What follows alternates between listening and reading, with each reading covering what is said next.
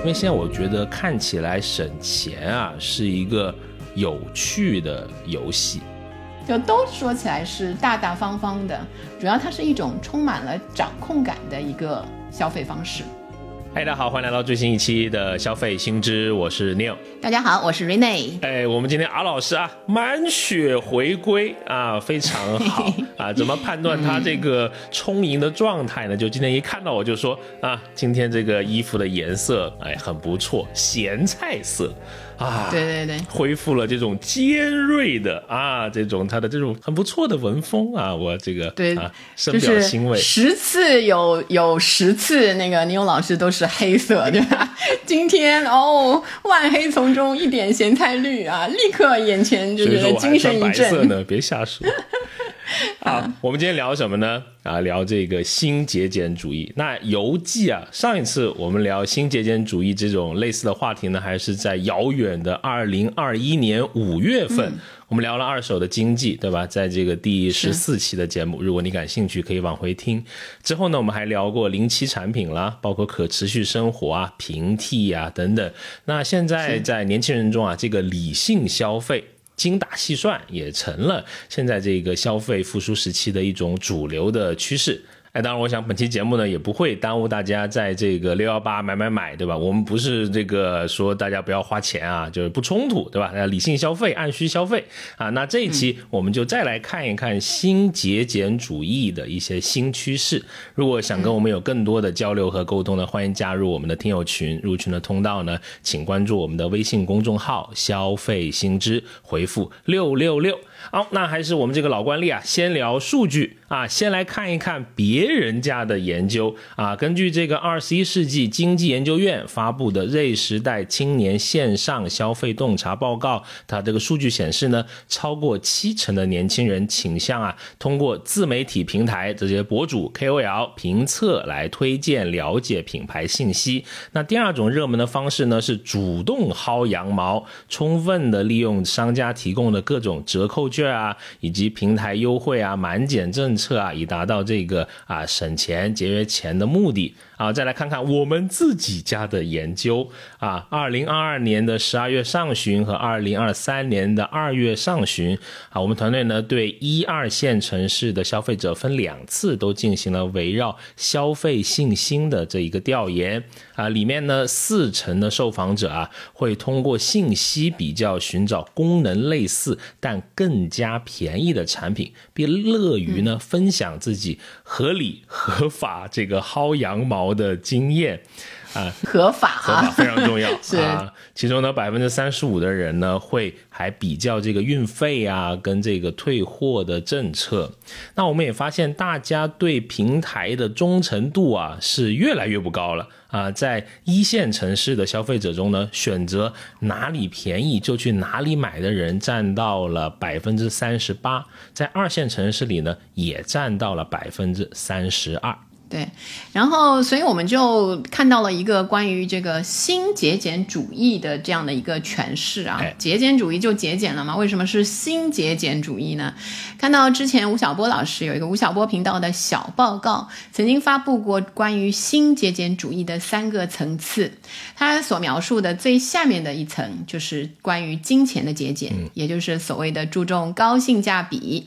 第二层呢是空间的节俭，就是节极简的生活。最大化的利用空间，然后金字塔顶尖儿的那一层呢，就是时间的节俭啊，这是一种最高级的节俭，指的是时间自由和提升效率。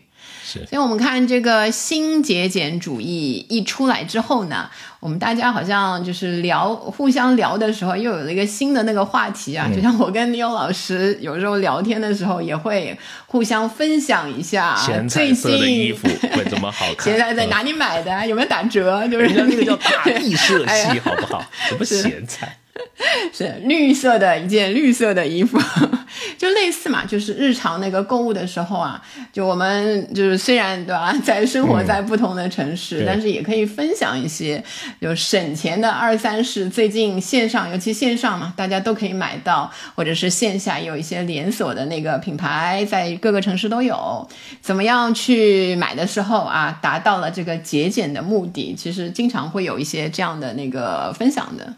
我先分享啊，抛砖引玉啊，我就是又又来了，怎么又 就俩人抛什么砖，真是。好，先来块砖啊，就是在闲鱼啊，就买和卖这个拆机配件啊，我是一个数码爱好者，对吧？又有我听不懂的东西了啊，听得懂都都听得懂，就是哎，就是热门的行货啊，很厉害啊。买了什么东西呢？就买了这个 Switch 的充电器啊。为什么要买这个呢？是因为我有一个新的需求，就是我呀，希望在我的这个显示器上面也那个啊，偶尔玩一玩，对吧？劳逸结合嘛。主要是我这个呃丈母娘他们来了，对，我不好意思。主要是 好，我不太好意思在客厅玩啊，好像这个到了我们这个年纪，玩游戏有点羞耻，我不知道为什么，就好像。就你长大了，因为对对对，就很难跟老人家解释。也许我是这么想的，也许沟通过，他们也觉得嗨没啥，对吧？反正就买了。那就是因为你得另外买一套它这个配件嘛，充电器啊，什么底座啊，才能跟这个机器配合，才能在这个显示器上面玩儿啊。我就看就是闲鱼搜了一下嘛，就是觉得哎还蛮便宜的。后面我就是摸索了一下，我摸出点门道。为什么这么多卖这个底座啊，叫做拆机的这个配件？因为很多人都是崭新的。我就看了一下，就是因为现在。很多第三方它做出来的相关的这种配件啊，是更小、更便携的。因为 Switch 它本身那个底座是挺大一只的，就比这个嗯第三方做的要大好多倍啊，就跟这个游戏机本体差不多大。可能你出去玩的时候啊，旅行的时候是不方便的，所以原装的反而是受到了冷落啊。就像我们这种人就是捡漏，就是捡人家这种所谓的呃拆机的这种配件嘛。嗯。啊，是那当然，我们也同时在卖啊，因为我最近买了一个，对，帮我儿子买了一个啊，大疆的无人机，我就是就是你不用说帮你儿子了，我们都懂的懂的，就买了一个无人机，然后呢，无人机 啊，mini 三 Pro 啊，非常好，但是它的赠送的策略很奇怪啊，他送了我两个包，因为我还买了一个那个电池什么的。送我两个包，我说两个包，这个对吧？无缘无故呀，我这必须得出掉一个，对吧？不然没有就浪费了嘛，对吧？也也就回一点点血，然后呢，也出给需要的飞友啊，现在都叫飞友，就刚买就变飞友了，是吧？那 个哎呦，自己给自己买了一个那个 title，就是对对，我品牌飞友出的也也也很便宜嘛，就呃四十五块钱就出掉了，别人在卖六七十的，我出的便宜点，我就是想着就快点卖，我比较怕麻。烦很快就能出掉，所以大家人家也节俭了。是，而且因为我一直我也写着这个呃全新 什么原装拆机配件，反正就跟着他们学，把那些关键词我都那个弄过来啊，组成我的这个小文案啊，反正卖的还挺快的。是是，当然了，多说一句啊，这个忧愁就是鞋子卖不掉，在这个上面，哎呀，太讨厌了，这个。就穿过的不是那个全穿过穿过。的当然了，但是很新啊，非常新啊，因为你知道我鞋子很多嘛，有些就是就可能就穿了几次，甚至三折呀，两百多块钱呀都没有人买。啊。最可气的是什么呢？就是看到得物上面有一个那个回收啊，我就好奇点了一下，我有一双联名款的，我就穿了两次的一个鞋子，嗯。那个给我的报价五十三块，哎呦，就是 官方的回收价。对呀，五十三 块，我这个我不送给人算了，对吧？所以呢，总之一句话啊，这个买鞋需谨慎，这个这个出这种非标品是蛮蛮困难的感觉。是的，嗯，就是尤其你是想做一个理性购物者，就从购物的时候就应该要想到，如果以后要卖二手的话，这个东西啊，要买的时候要保值一点。是呀，主要床底都塞满了鞋子，好可怕的，现在不好。就那个把你那个空一个房间出来嘛，那个八个房间里面弄俩出来那个。好，好，好，你不是有房间理论的吗？对吧？什么新极简主义的第二层，不就是你的那个理论吗？但还有一句就是“千金难买心头好”，你那个对吧？心头好没办法，现在换了，玩点无人机比较好啊。你呢？说说看你的。啊，我这个就朴实多了。我们就是就是以朴实为那个招牌的，就是比如说买买菜啊，就日常的那种开销啊。我就是今年发现了一个，就我其实平时比较多的那个还是网上网上买的比较多嘛，就呃盒马、叮咚那一些。叮咚开始有那个集中的那个晚市的打折了。嗯，是我比你早一点啊，因为我很关注这一些，省一点是一点。宅子嘛，不容易买个千八斤的白菜啊，萝卜省一点。啊，这段剪掉，不能剪这个精华。那个。就打折的时候，其实还有门道的。它是那种像钱大妈，就不知道大家知道钱大妈。钱大妈门市里面几点钟，按照时间越晚折扣越低。叮咚也是一样的。是。所以呢，就是他后来我跟那个一样的，啊就是要买菜的那个朋友交流，还学习到了一些攻略。怎么讲？就比如说他从那个七点开始打折嘛，哒哒哒一直往后打。如果有一些东西库存的很少，然后你又很想要的，你就早点把它买下来。但是送货的时间呢，把它。往晚晚了写，就比如说你七点多买的，但你不要他立刻送货，你要他那个九十点钟才送到那个后面，他可以合并订单一起送。就比方说他到那个九点多才开始给你那个分拣呐那些东西的时候，那时候呢你又可以看到更便宜的，比如说他已经到那个五折四折了。然后还有就是用这个网上的买菜平台多了之后啊，我最近发现就是很多的平台，比如说永辉呀、叮咚啊，对，实际上。像在这个外卖平台，就像饿了么之类的，它也有自己入驻了。然后入驻之后呢，又有一堆就是打折呀、满减呀之类的，你可以比一下价，就真的是可以比一下价。就前段时间买西瓜，现在西瓜也不便宜，两个就快一百块钱，蛮贵的。在叮咚，我还是老客户，就是有一些什么 Plus 啊那些卡放在一起的话，卡好像叫，呃，就可能多送一点东西，没有没有特别便宜。但是你去那个饿了么。然后叠了他的那些活动之后啊，本来一百块钱的那个两个西瓜，在那儿可能只要六七十块，就还有一些差价。你看，就是分享一下，因为大家赚钱都不容易，不容易。嗯，对对对对，是的。所以现在就是我们俩聊这些，感觉啊，以前感觉还是有点抠抠搜搜的，就感觉也就一般。自在啊，真的啊，就买菜这件事吧，你因为你买买那个无人机，你也是一次的嘛，那个后一次可能明年再买，对吧？不不不，这个用个两两三年，两三年啊。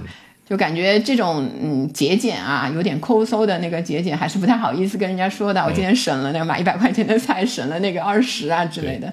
现在就分享起来好像也挺大方的，挺自在的。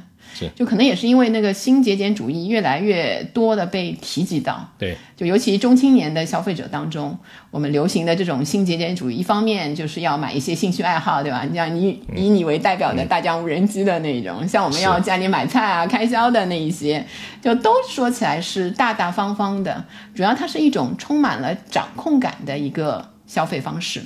但是我突然想起一句老话，这个司马光先生曾经讲过，砸缸的那个啊，砸缸的啊，司马光砸缸。你看这个普通话说的还可以啊，由俭入奢易，由奢入俭难。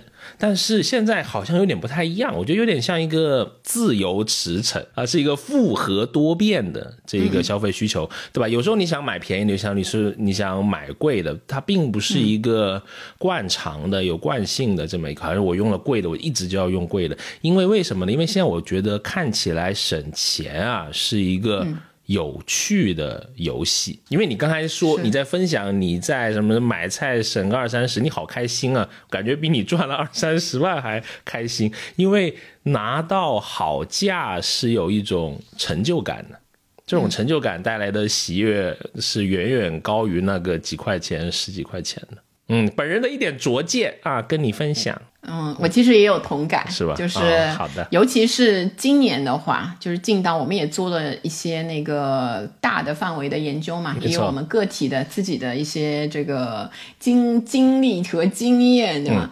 首先就是我感觉今年的话，大家为什么有这种新节俭主义啊、理性消费啊这些呃趋势会越来越多的被发现？一个就是收入的变化，一个是收入实际上拿到手的，比如说。我们之前那个做的研究，在三月份的时候，就我们看到九五前的那一批，就是中青年的那那那一批消费者的话，他们收入就实际上收入增加的是百分之三十五，然后所以有百分之六十五实际上是收入不变或者减少，这三个月里面。然后 Z 世代九五后的那一批，到那个可能十八周岁就出来工作的那一批人，他们收入增加的呢是百分之四十二，减少的大概是百分之五十八，就差不多。我们看估略上，六到七成的人会面临今年的收入不变或者减少这样的一个状况。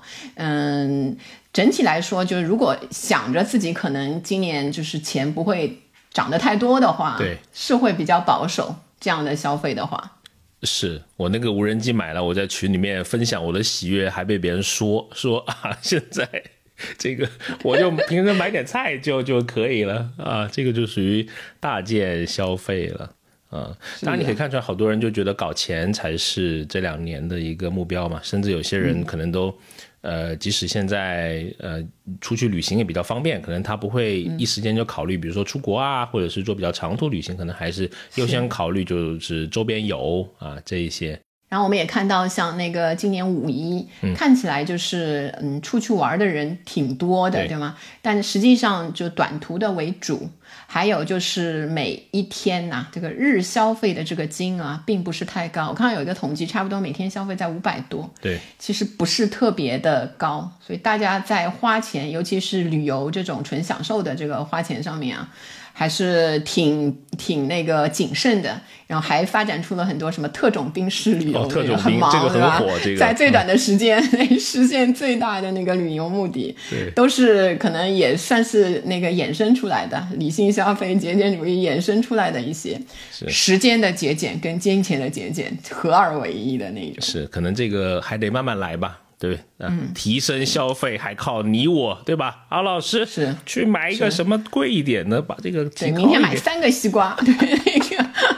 就增长了一倍的那个，对，所以整体来看，虽然我们对经济还是长远的发展还是保持着乐观的这种期待，但之前这个两到三年公共卫生事件的影响，就让我们作为这个单独的这个消费者，对经济啊、收入啊、未来啊、安全感的那个关注度是加强了。对，尤其就我们啊中青年的这一部分消费者来说，对吧？很多人都上有老下有小了，是，就是感觉上。啊，花钱确实不会大手大脚了。对啊，我都开始卖鞋了。你想想看，我是一个那么喜欢买鞋的人，就大概卖掉那个一百双鞋，能够买个一个 那个无人机的那种状况。卖了才知道不应该买呀，这个卖不出去啊，就是这个是这个还得早点卖，明到那个下个月可能只剩下四十多了。那个 有道理，要不就给德物收了算了。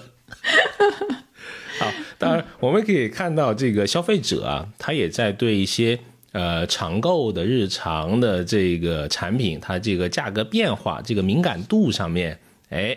现在是也有一些有意思的这种啊变化啊，我们自己的研究呢是看到大家对常购日常饮食类的产品，它这个敏感度是变高的。以前不讲什么雪糕是刺客嘛，对吧？这今年又来一个水果刺客，而且刺客好几个。我们反正看到什么山竹啊、榴莲呐。甚至你讲的西瓜，有些人都觉得好像是挺贵的，对吧？买一个，南方多出刺客，你看亚热带地区，还有一些是这种悄悄上涨的品类，我把它总结，比如说这个现制的酸奶啊，就是其实蛮贵的啊，是的，多贵啊？要比奶茶贵，其实就是好有些都四十块钱往上。啊。哇，呃，比比如说现现在喝的少了，呃可不知道它已经涨到这么高了。对对对，比如说现在呃有一个还蛮火的，叫那个茉酸奶，就茉莉的茉。啊，看过甚至它在二三线啊，这些呃，甚至还有一些再下沉一些的这些城市都开始这个呃普及啊，三四十块钱很正常一杯。还有一个我在万象城里面看到的吧，好像叫 Blue Glass 蓝色玻璃啊，就是说这这个这个这个名字不啊，便宜，这个名儿 一一爆出来跟。blue 相关的是吧？是好几个品牌啊，四十块钱以上吧，好多都是。而且每次我去，我都看到有人在那里坐着，呃，排队，就真心是在那里呃消费的，可能跟健康啊这种理念，它也有这种嗯关系吧。啊，当然也有这个降降价的啊，比如说这个钟薛高，就去年不就是这各种事件刺客那个，啊，对对对，围围绕着他嘛。他说前段时间不出了一个只卖三块五的这个雪糕嘛？不过后面好像似乎嗯没有，并没有什么热度，好像并没有特别热卖的这种这种感觉、啊。就新闻出来的前两天有点水花，但后来我主要也没有真的后续在店里面看到它的实物的产品。对，就现在其实已经蛮热了，六月初的时候，就它没有铺开，不知道是为什么，还没到我们这个附近。对对我夏天。我今年我还没吃过钟薛糕哎，我要去体验一下。怎么是你的那个什么夏日的里程碑嘛？一定要吃，不怕刺客的心情是吗？那个哎呀，就是该消费的人，他总会去消费呢。是的。然后我们去跟那个青年的消费者聊的时候，我发现大家比如说啊，对奶茶呀、咖啡的价格啊，它的那个上下其实也是挺关心的，对这方面他们挺敏感。比如说去年那个中高端奶茶的品牌的价格下调啊，喜茶在十五以内、十五左右的那个价格往这个到这个这个区位了。对，然后到今年二三年开年的时候，咖啡的价格也开始跳水，尤其这个瑞幸越开越多啊。没错，就我们现在那个录音的，就六月初的时候，它已经开始万店，就进到万店俱乐部的那个规模。是然后它相对来说，因为叠加了那个优惠券什么之后啊，单价其实是比较低的，可能也拉动了这个整个市场的对这个价格的敏感度的观测和调整。所以很多的那个品牌咖啡都以优惠促销的方式跌到了十元以内的价位，这部分大家其实都有看到，然后都挺敏感。对，是。现在还有一个叫库迪吧，好像是吧？这个名字啊，是的，原来那个老对对对也是同一个。对这个啊，这个团队这个同宗同源，有点这个味道哦，也挺厉害，就经常卖很便宜的这个咖啡，而且他去的市场也越来越下沉嘛。是，嗯，所以你看，嗯，大家对常买的这些东西啊，它的价格的上下，其实是一直在心里面会有一个度量尺的、啊。我的眼睛就是尺，就我心里也有一个度量尺啊，哦。价格高于什么，低于什么，是。买或者不买，可能会有有一个标准在那里的。是，所以这就引到了我们这个新节俭主义里面的、啊、一些这个新的风潮。新风潮。有一些东西我们觉得就是可以不买了，或者有其他的方式，用其他的方式代替消费。嗯，这也是尤其是在年轻人里面比较多的那那一些想法会出来。哎，但整体来说啊，我们看到的这个新风潮嘛，就是二零二三、二零二二到二零二三里面出来的这些东西啊，基本上都还是亚文化。我们待会儿介绍的时候，可能有一些哎，大家说哦，原来还有这样的那个方式，没听过哎，对对对。对吧？很好，是是，所以在这些这个，比如说呃新的，也算是另外一种消费的形式，另外一种长期的消费主义的那一种那个观念下面，消费一定能带来快乐的这个观念，也是在慢慢的受到冲击。但是我相信，就是幸福感这个东西，有一部分是通过消费带来的，有一部分可能就是就是你觉得幸福了就幸福了，不是跟钱花的多少直接相关的。是。比如说我今天这个 T 恤，我就觉得这个颜色非常好看，好看，对对对，现在有点青菜色了啊。哪天可以跟某个榨菜的品牌这个联名 啊？我们玩笑归玩笑，我们来说这个认真的啊。现在我在小红书上面看到一个啊，有点起小风的这么一个好玩的一个行为呢，叫做 stooping。S T O O P I N G stooping 啊，不是 stupid，也不是 stopping，它叫 stooping 啊，这种是什么东西呢？啊，就是说。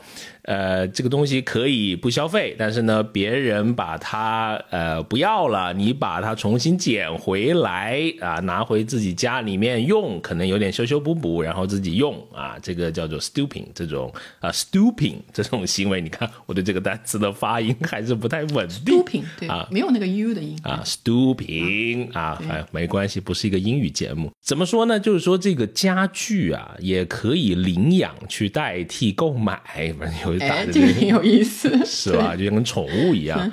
那最早呢，就在欧美的这个呃国家，很多人会把自己不要的东西呢放在门口，如果你需要了，你可以免费的拿走。初衷呢，就是希望这些免费的二手旧物啊，可以赠送给一些呃需要的人。那后面在网上，很多人有兴趣参加这种类似的这种活动，那就创造出了 stooping 这种啊这个文化吧。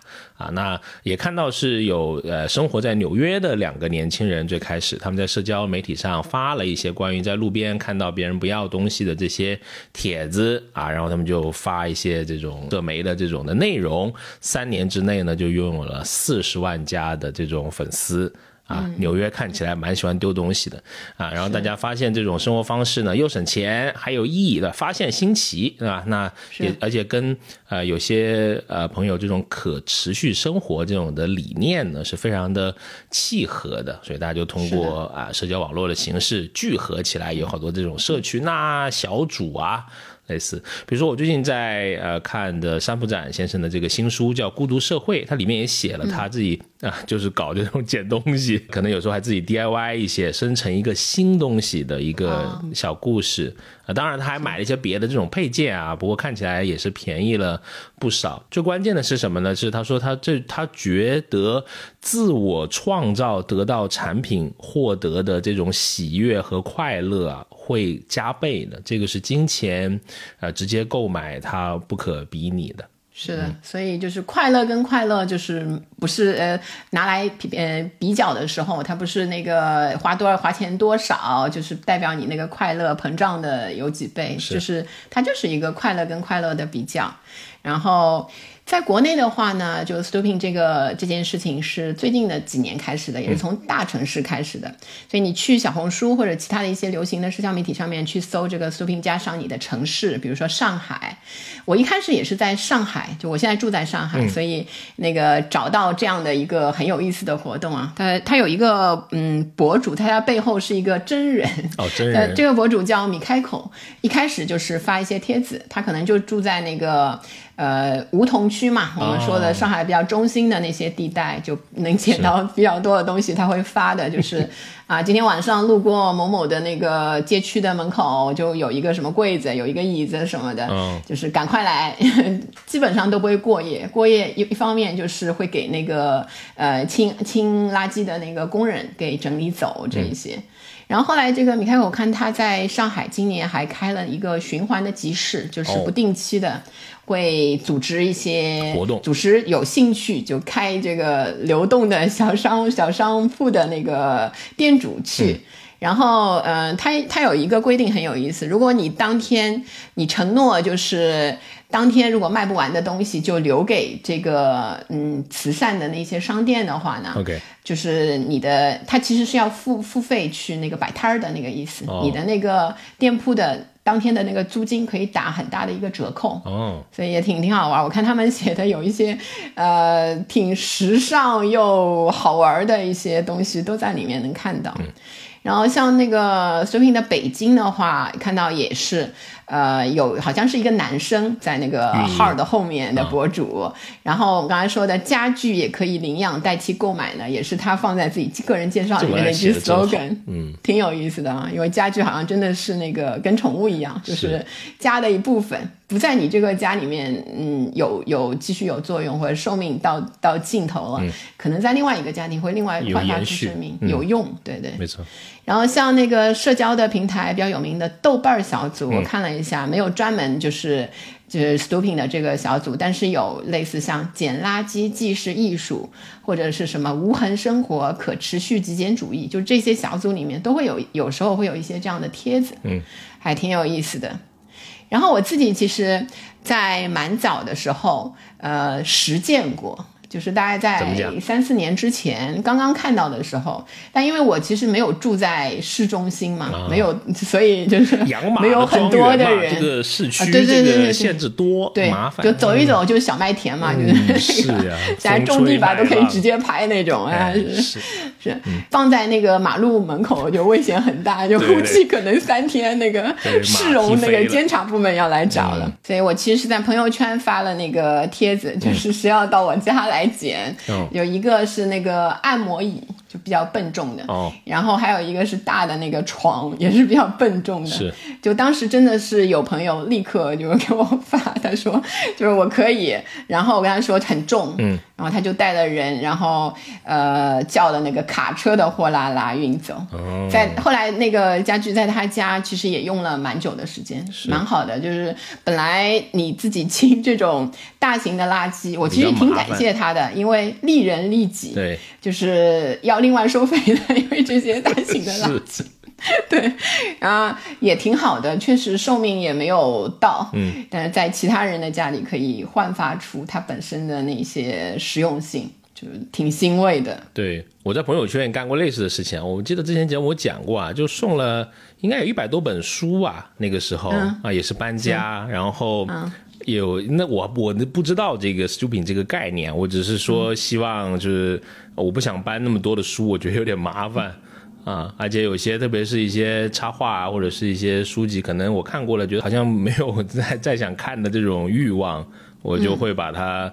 呃，就是打包嘛，还是个盲盒的形式啊。我这个运营我觉得还蛮有意思的，包了呢，可能有八九包什么的。然后朋友圈一发，哇，我还拉了个群，好像搞了个群，然后在群内我还我还每每本书我还抽了一些有意思的，我来介绍。就有些书还挺贵的。我又想，哎呀，反正人家都帮拿了，也蛮好的，我就说，哎，就包邮吧，也不好也不好意思问人家要邮费。你有老是好人，人人不美，但是心善。后面才发现这个包邮啊，蛮亏的，呃，那挺重的吧？挺重的，有些书都亏了几百块钱。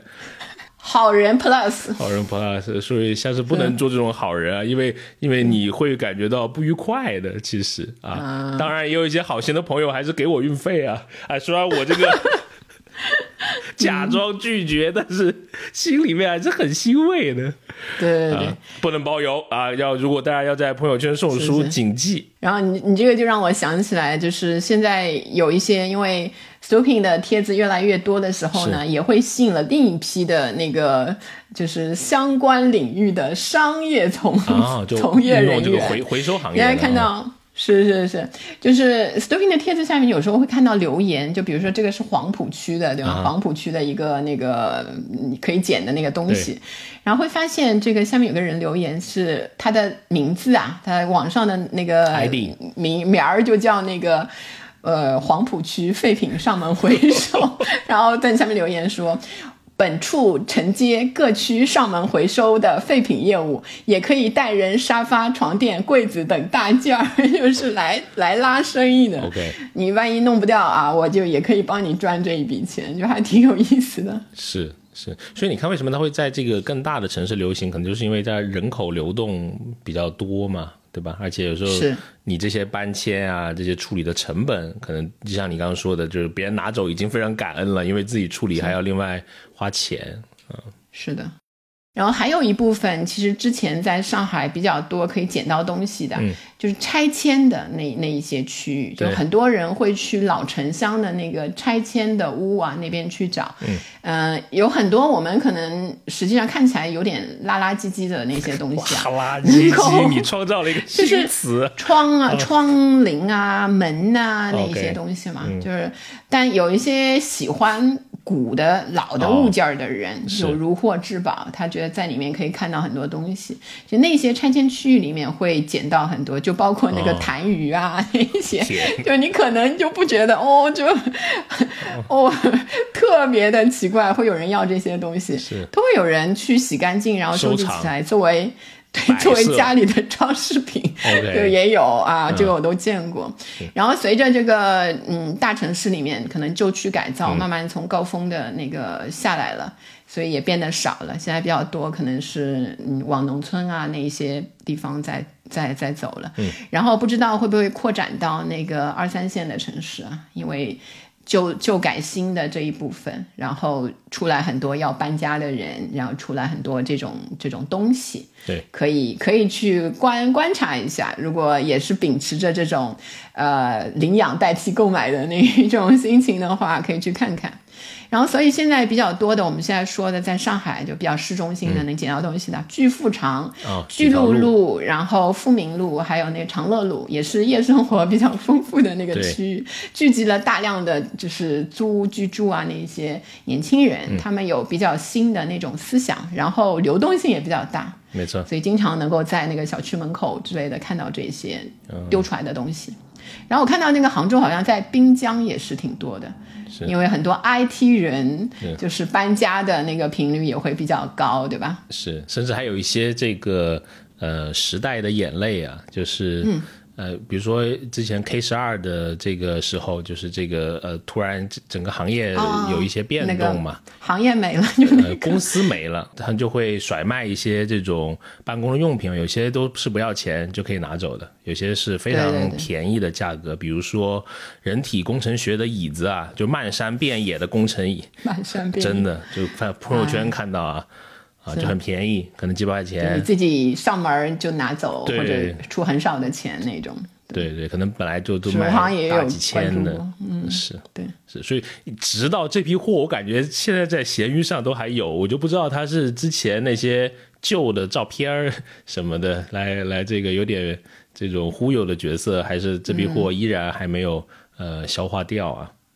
是，嗯，以前看那个上海有一个，嗯，专门有做这样的人，就是餐饮业收的特别快嘛，啊，他去收那个餐饮业的各种器具工具，然后包括桌椅，下一个老板，然后放在对后面，你如果嗯餐饮业好的时候，就一下子会很蓬勃的发展起来，很多人不介意的去去买这种九成新啊、九五成新的那一些，怪不得有些店里面吃他那个筷子啊，就是写着其他的 logo，真的。有点吓人啊！专门有一个纪录片，当时我看了，就也是一个看起来好像很小的，但是它的那个营业额挺高的。哎，你你刚刚讲这个，它可以一些有一些中古的这种服饰啊，家具。我突然想到之前在香港的时候，因为那时候住在九龙嘛，九龙有很多这种老街区啊，就跟那个老电影一样，它有一些这个旧货的这种小店，就是你走到那里就真的像穿越时光，因为经常有卖那种。二十年前的电视机就是也也不贵啊，然后还有那种真的很厚的，很厚的，对吧？是的，以前还叫什么装饰型，什么低音炮，什么 这种感觉，当年可能都卖几万块钱的。还有一些就是感觉都包浆了的这种家具啊，也会卖。一般是一个老人家，是一个老板在那里，就是小小小的一家店，但里面这个东西就是五花八门啊。可能像你那些喜喜欢那个捡痰盂那些朋友，到这种店可能就会。如 如获至宝，因为真的有很多这个时代的印记嘛，就有些人喜欢这个收藏这种嘛，所以可能也会挺有意思。掉米缸里了，对对对，探宝嘛，一个节目。是好，我刚才说了，就是这个 Stupin 新出来的一些捡垃圾，然后尤其是对于家具啊那一些有比较长寿命的这些消费品来说，可以获得新生。是，然后还有一个呢，就是我们消费者自己的聪明才智啊，就是有也可以在 Stupin 的东西上再实践，就是 DIY。嗯。就很多东西，我们发现没有那么难，店里的成品卖的那么贵，哦，就是人工贵啊，所以我们可以 DIY。就比较早的，我们看到，就像饮料店里，什么星巴克啊，或者以前那个喜茶，啊或者中高端的那个茶咖店，都有一些高配的那个饮料啊。其实我们看一看它的那个配的东西。就发现啊，就是什么什么咖啡加一个什么什么东西，我以前看过那个什么椰云咖啡，后来发现好像就什么椰椰汁儿、椰树椰汁啊，就那个最近很红的那个 那个公司的产品，然后加上咖啡就可以调出来。嗯，是有时候还火了一些这个供应商嘛，因为在社交网络上大家这个获取信息还是比较便捷嘛。比如说就是应该叫菲诺啊，有一个厚椰乳。啊，之前不是说跟那个拿铁什么，就是就是拿拿这个椰椰乳弄的嘛，对对对，也是火了一把啊。现在在很多便利店上面直接都可以买到了。是，所以嗯，大家也是愿意去钻研，就是所谓的成分党啊那些，在那个尤其这种饮料的调配没有那么复杂，就把它混在一起，按照那个比例，对吧？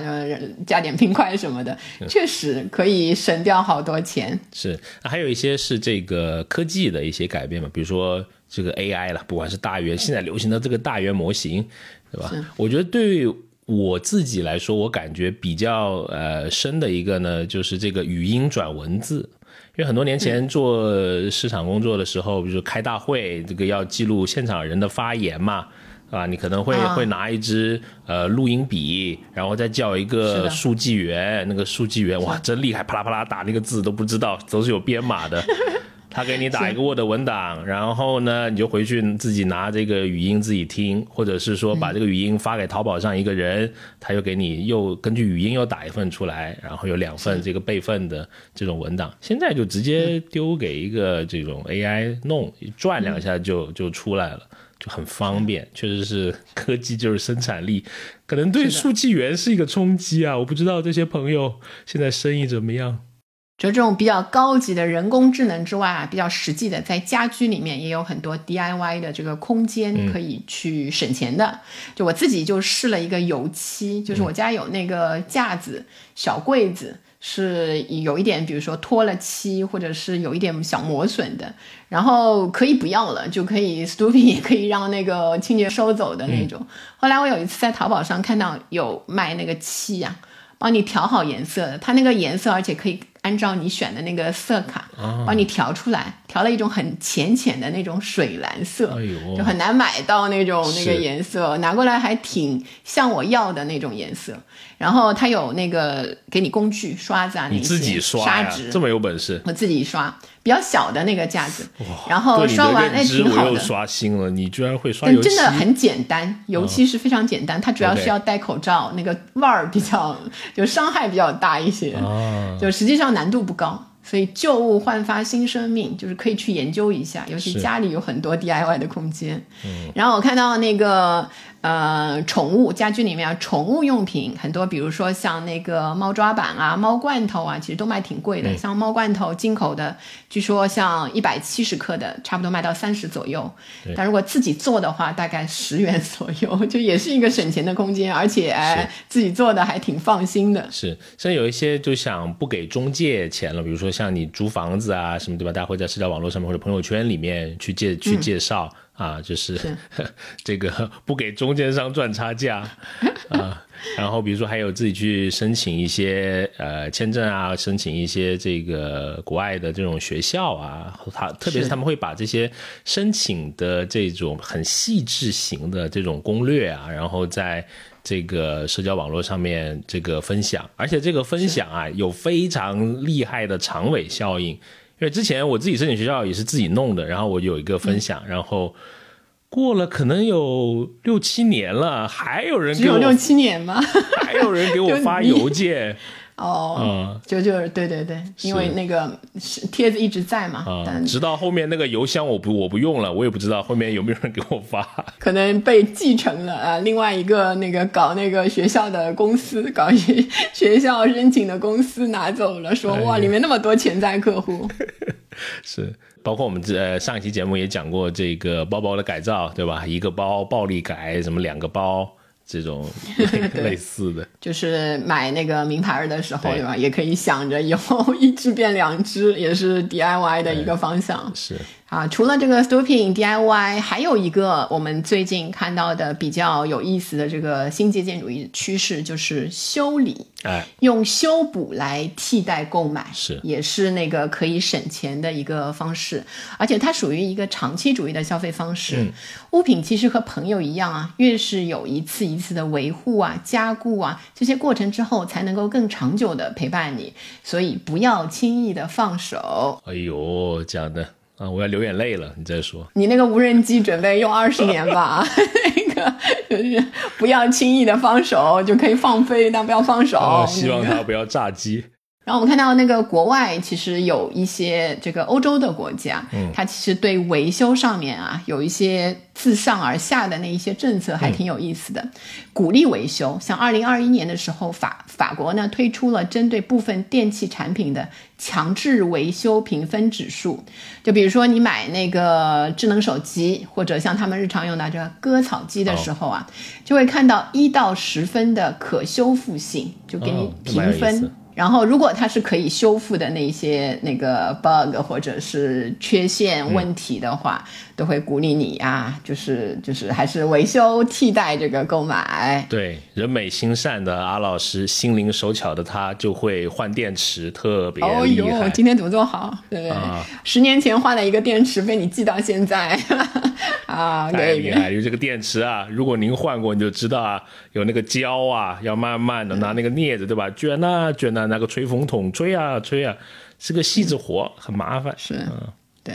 就只是细致，不需要智力啊，也需要智力，就别就是冷静就行了。还要知道用这个对的螺丝刀把它给拧开，对吧？啊，网上有攻略的，就是建议大家去看一看啊。是，还有比如我们看到国外还有一些有意思的这种例子啊，比如说英国有一个呃新的一个趋势，就是有这个修理的咖啡馆，没有摸过产品啊。如果在英国的朋友。可以给我们呃留言啊，我们看到这个网上的新闻是说，它大部分呢会是在一些社区啊、图书馆啊这公共场所啊举行。那它这个理念呢，就是你可以携带一个可能你有一些坏了的这个电子产品，那那在场的这个志愿者呢就修复他们，或者给你一些这样的这种建议啊。我们看到的数据说，现在全世界有大概两千四百家这样的维修咖啡馆，英国呢大概有两百五十。多家，其实我们国内在社区是经常搞活动的啊，比如测个血压呀，什么测个血糖啊，而且比如说物业也会给你提供一些这个工具啊，比如说你要换个灯，你没有梯子可以找他要的。啊，还有一些这个定期的活动啊，比如说什么学雷锋啊，我们在三月五号的时候帮看到经常有这个理发的这个师傅帮老人家理发嘛。所以，我们应该多跟这个社区这个来往一下，就社区还是跟附近发生一些呃关系，还是能够得到一些蛮蛮新奇的这种体验的。是的，嗯，是。然后，呃，除了我们刚才说的那个修理咖啡馆，然后呃维修的指数之外，像奥地利，它直接就是发那个维修券，所以帮助大家消费者将这个维修成本降低了百分之五十，最高可以达到像两百欧元左右。其实也是一个比较好的这个举措。我们看到那个，由于生活成本的上升啊，我们很多人就是谨慎花钱，东西坏了的时候就选择修理，而不是扔掉再买。这些人也变得越来越多，所以大家不会动不动就想买一个新的了。然后，如果家里的小电器坏的时候啊，第一时间你的那个反应不是联系这个维修师傅，打给那个维修的那个地方，而是去这种短视频网站啊、社交平台啊、搜索引擎上面搜一下，看看有没有如何修理什么什么什么的视频或者帖子，那就说明你就是在心理上已经赞同了新节俭主义的这样的一个一个理念。呃，比如说你像一些工具啊，专业型的，什么充气钻啊，这些在网上都可以租的，就你都不需要买，你可能租个两三天，你你打个洞啊，钉个钉子什么的，都可以现在方便的用这个互联网的方式能够实现。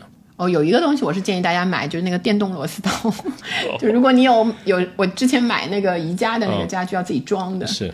有了那个之后，如虎添翼，真的好好用啊！就那我再建议一下，电动螺丝刀和充气钻现在是一体的，建议买一体的，这样子你转那个会很大，呃，会有一点占空间。但是像家里面有艺术品的，对吧？老要挂点画呀，什么张大千呐，什么齐白石啊，对对你就懂两个嘛，就是我知道。八大山人呐，是是是，对吧？啊，要得挂是吧？啊，大家酌情购买啊，不要听我们乱说。便 宜，拼多多可能就一两百块，我印象里面蛮便宜的。是的，嗯。然后修理的种类呢，现在就是除了一些传统的这个衣服、包包、鞋子这些的修补啊，你可以其实像在淘宝上。都可以找到修衣服的那一些服务，因为在生活里面这一些小修的那个店呢，会变得越来越少了。是，就是街面店那一些。我看到那个淘宝上面啊，羊绒山的有洞的羊绒衫会住，因为它一个洞差不多修一下是四十块钱，就是还可以。当然你不用那个出门去找嘛，就是而且羊绒衫本身的那个价钱会比较贵一些。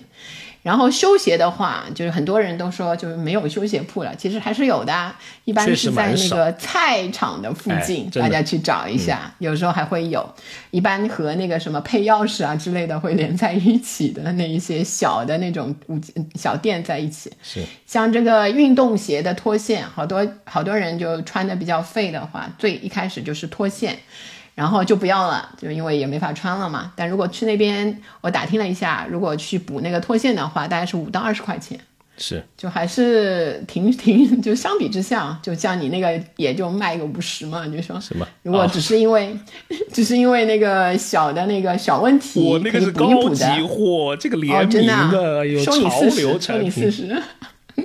啊，当然，如果可能附近没有修鞋铺，其实在这个网上还有很多这个各种胶卖的。因为我之前有一个凉鞋就就脱出来了，有点断掉了一个一个小一个一个细缝嘛。